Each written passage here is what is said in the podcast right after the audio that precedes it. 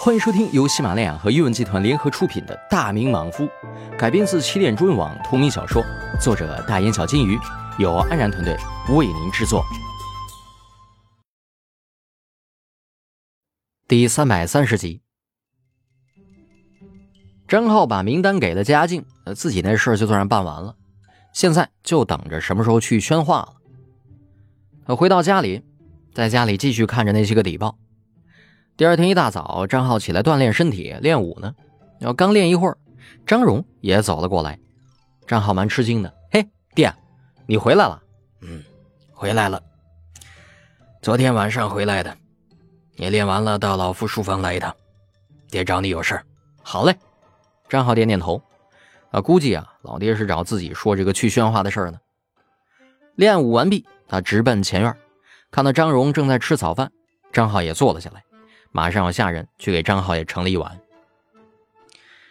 浩儿啊，你去宣化的事情啊，陛下跟我讲了。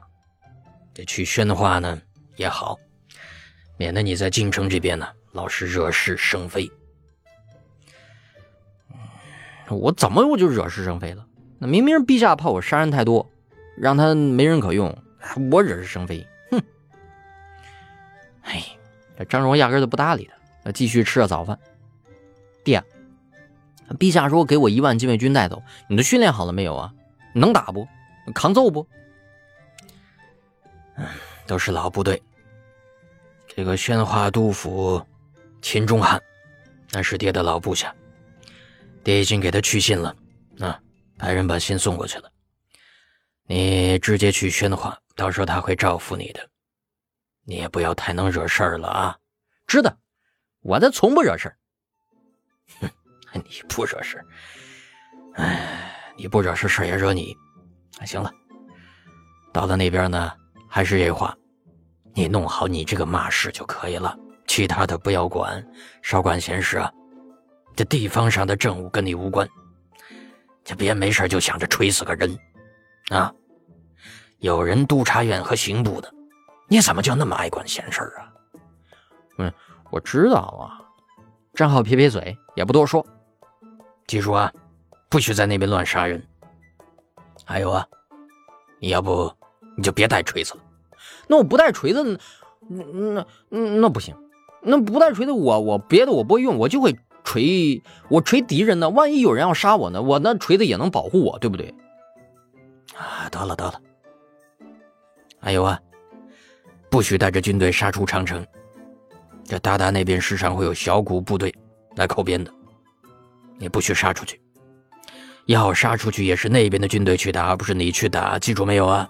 啊！别一看这鞑靼人来了就兴奋，就嚷嚷着叫嚣着要要去锤死人家。你知道了。张浩继续应付着，心想自己马上就要去宣化了，到时候还能被张荣管着了。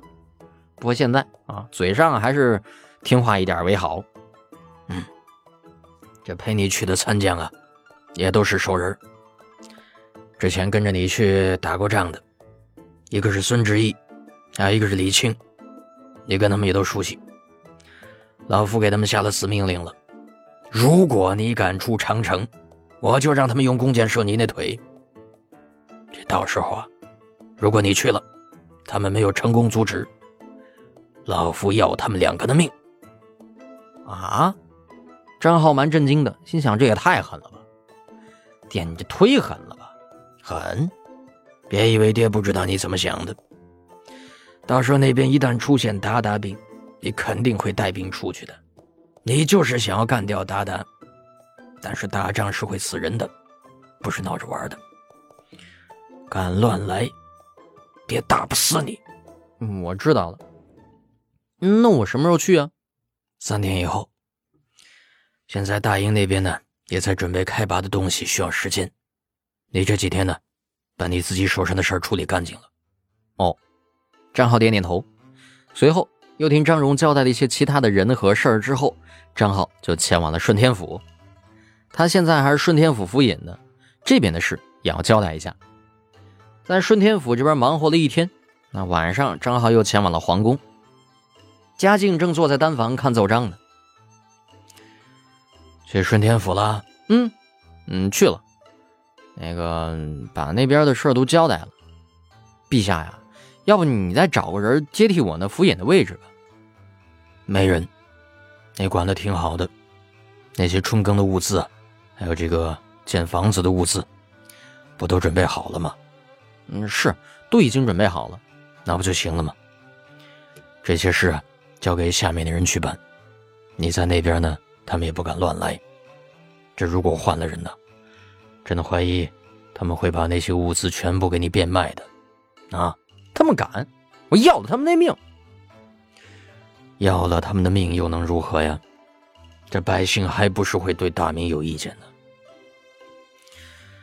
现在啊，想要收一收民心，那是不容易的。啊，对了，你爹跟你谈过没有啊？什么时候过去啊？嗯，三天后，说是军队开拔需要时间。嗯，那就三日后出发。到了那边呢，你接管整个马氏。另外啊，朕再给你下一道圣旨，你有权监管所有的事情。记住啊，是所有的事情，不限区域。火，那我是不是又能杀人了？能不杀就不要杀。但是，万不得已，一旦真的要杀，杀了就是，不用犹豫。是陛下。张浩一听特别的开心，有这样的圣旨。